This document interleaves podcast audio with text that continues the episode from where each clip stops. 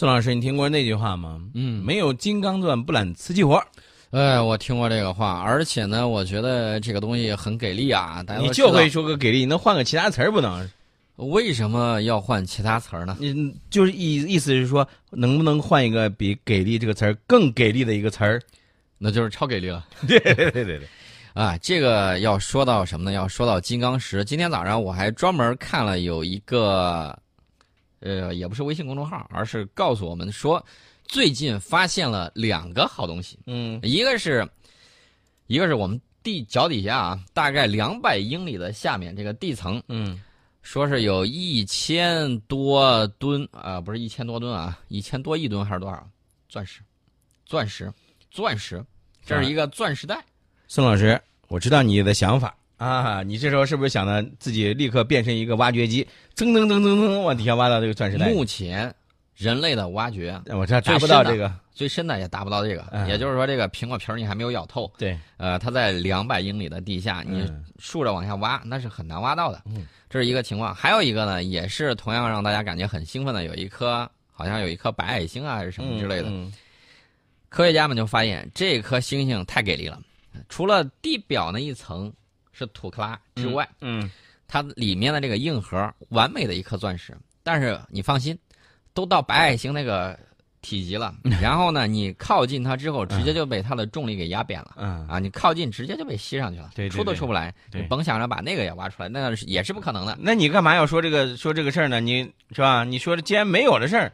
你干嘛要说这个事儿呢？另外呢，大家也要注意，这个钻石这个东西呢，在地表含量其实还是比较多的。但是呢，有些人人为控制这个，但是人家的广告词非常好，“钻石恒久远，一颗永流传”。其实呃，你想把它拿出去卖，那是不太可能。但是你，呃，买了之后就你你好意思把这个爱情的这个象征给卖了？其实宋老师，你光看到了钻石美的一面，你没有看到了在非洲，在一些其他的一些大陆。在进行挖掘这些钻石的时候，背后的那些故事，我看过莱昂纳多的《血钻》，看过那部电影，对啊，还是有所了解。所以呢，就是在这种情况下啊，这个钻石它是很美的，但是我觉得这个有些美的这个东西啊，我们不一定非得要去占有它啊。呃，但是呢，我可以明确的告诉大家，人造金刚石这个东西可是你可以占有它，呃，量大又足，而且呢，说句实在话，这个东西跟那个东西比起来，可能。啊，晶体会更漂亮一些。你说到这个人造金刚石，是不是其实就是咱们平常那个划玻璃，你知道吧？你知道，就是咱们划玻璃，平常呲划一下，然后啪，轻轻一敲，就就玻璃就就敲敲敲好的整齐的切开了。对，嗯啊，这个人造金刚石呢，我们国家人造金刚石的产量现在已经占到了世界的百分之九十。有一次我在郑州西边啊，有一个产业园去逛的时候，正好看见这个门口有几个字儿。叫这个什么什么超硬材料嗯工厂啊，什么什么超硬材料有限公司，后来我才知道那个好像还在新三板还是在哪还上市过啊，这个大家可以了解一下。这个它的主要产品就是人造金刚石超硬材料，这种超硬材料呢有什么用？这是被誉为最硬最锋利的工业牙齿，各种高难度的材料加工难题在它这儿都不是个事儿，因为有有了它，各种问题可以迎刃而解。那么除了这个之外，大家就说：“哎呦，那是工业牙齿嘛，对不对？”嗯，还有什么用？当然还有用处了。比如说，我们要知道你想搞什么激光炮，是不是？嗯嗯。想搞这种，比如说这个清扫太空垃圾的激光炮啊，大家不要想骗了，我们讲的是民用。那么在这个里头，大的晶体啊，怎么用到了，就要用到一系列的这种啊金刚石。除了这些之外呢，还是终极半导体。有些国家呃，有一些专家就说没有金刚石就没有信息产业。你看人家说的，已经把你这个上升到一个很高的产业的这种高度，嗯，而且是在两天前，应该是三天前，三天前召开的中国超硬材料行业发展专题研讨会上，这个专家这么一个一个表示，啊，所以说未来金刚石的这个效果还是非常有作用的。它主要是什么呢？人造金刚石主要就是立方氮化硼。这个立方氮化硼的这个产量，我们现在占到了世界总量的百分之七十，人造金刚是占到百分之九十，呃，但是呢有短板，嗯，短板要给大家说清楚，量小品种多的这个产品，企业都不想干，短板往往就在这些地方，啊，也说明它这种小批量的，然后这个更丰富品种的，大家肯定是企业嘛，目标也很明确啊嗯，利润。另外一方面呢，也要考虑到这个社会责任，有一些这个地方它其实是需要用到你这种小批量啊、品种更丰富的这一些产品。那么我们再看啊，这个有望引发下一代的这种半导体技术革命。那么，在国家新材料产业发展专家咨询委员会主任、中国工程院原副院长干勇看来呢，这个超硬材料是新材料领域一个重要而且非常独特的一个板块，在国民经济建设之中呢，有着非常广泛的应用。怎么个应用法？我给大家直接说啊，这个以金刚石车刀为例，它的刃口圆弧半径可以刃磨到连扫描电子显微镜也无法检测，利用它来切削加工，往往可以直接获得镜面儿啊，不需要你再去打磨呀什么之类，一次性搞定。这是车床方面的这种应用。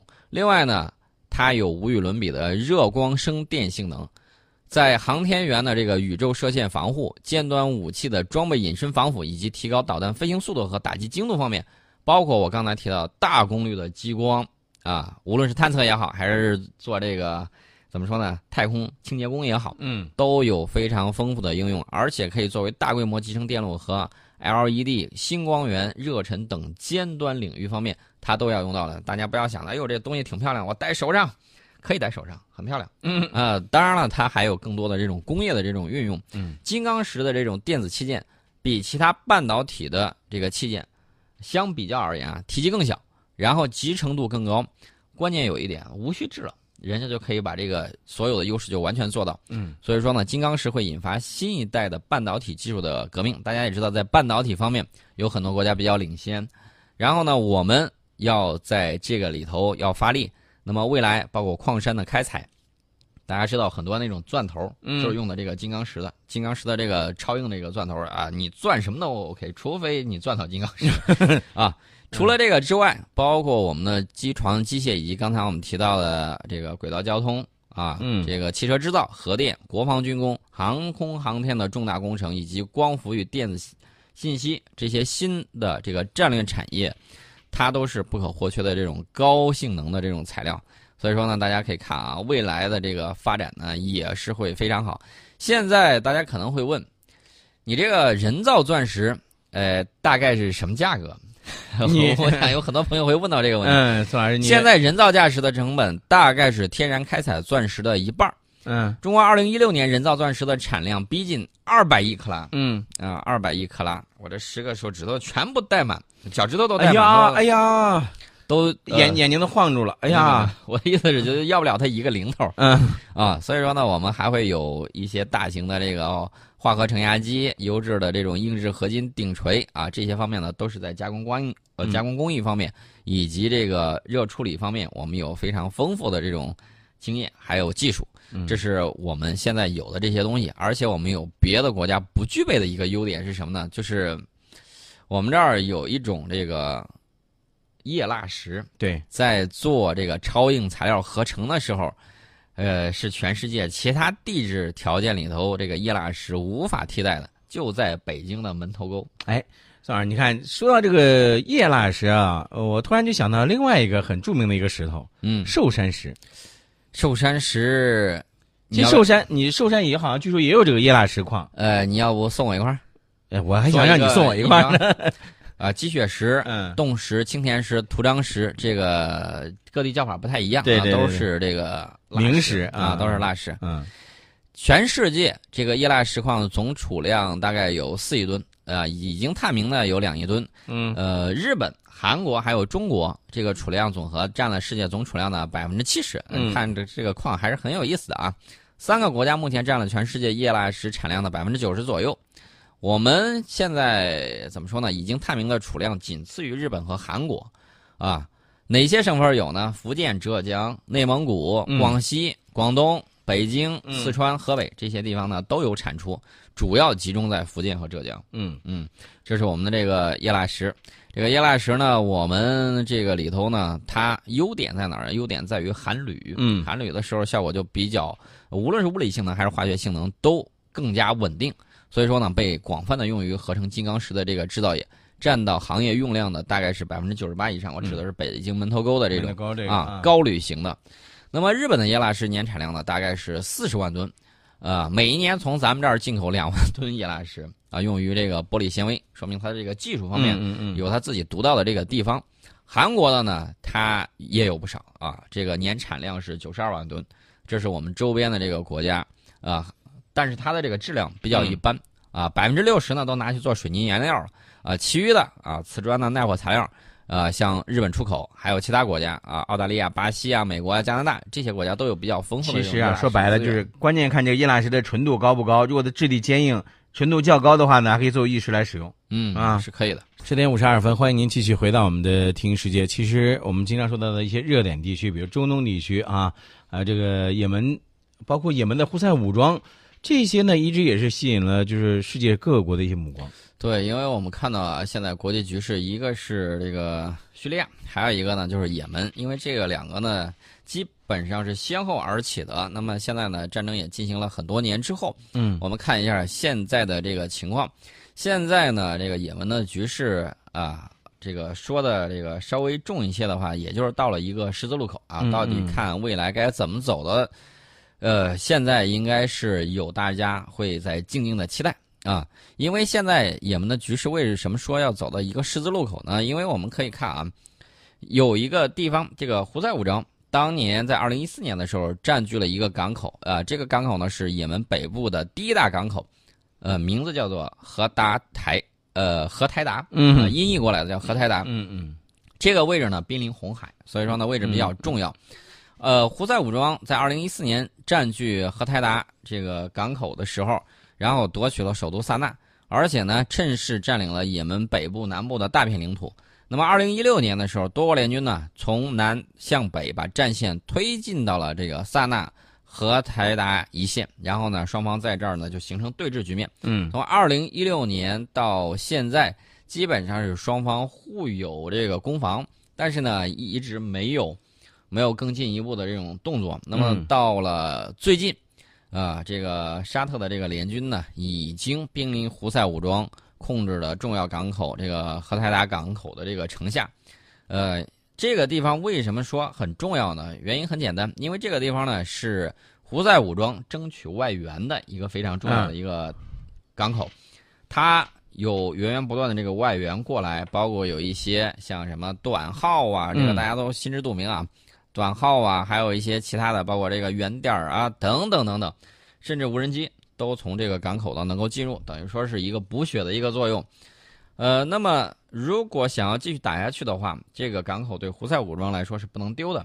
那么对于这个相反的一方，也门政府军以及这个沙特的联军来讲，这个地方只要能够拿下，然后呢就可以在这个顶上形成一个包抄的局势。一个是断了它这个后续的来源，另外一方面呢也是把它锁死在了这个里地方，所以双方呢就会进行激烈的这种争夺。也门跟沙特呢有一千八百公里的陆地边界，我们也看到了这个胡塞武装相当能打啊，最起码这个一度把战火烧到了沙特的这个边境城市。那么沙特呢也担心老对手伊朗通过对这个同属什叶派的胡塞武装的支持，来强化伊朗在也门的这种影响力。呃，所以说呢，这个沙特就主动这个拉起了联军，然后对他这儿发起了这个进攻。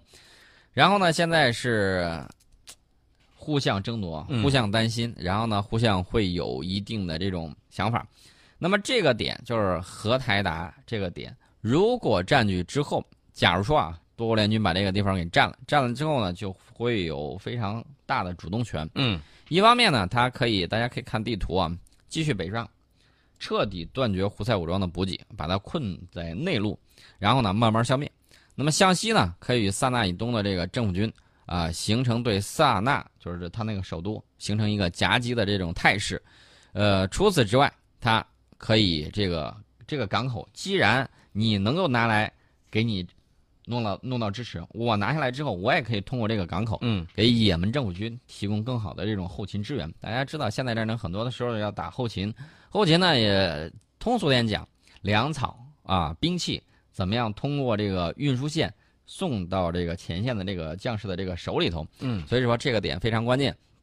那么我们看了这个也门胡塞武装打仗水平还是可以的啊，呃，但是一旦进入攻城战之后啊。啊，以甚至到巷战阶段，那么你如何去打？这个会不会像斯大林格勒一样，或者说像其他地方一样？嗯，因为你到市区了之后，这个空军、海军基本上是无用武之地的啊！你这些重型武器，你能怎么用？嗯，无非就是上重炮，然后你把它都轰塌了之后，它恰恰会成为这个地下室啊什么之类的进行活跃。嗯，所以说未来这一方面的这种发展呢，如果战事久拖不决，我倒不担心他们双方怎么打，我担心的是，这个和台达呃和台达城里头还有好几十万民众呢。嗯。你要打起来之后，基本的这种生活物资如何运进去，会不会引发人道主义危机？这个问题呢，我们比较关注，啊，所以说呢，看看这个未来的这个情况，我们一直主张啊，双方这个能够回到政治对话的这种道路上来，然后呢，实现和解与稳定。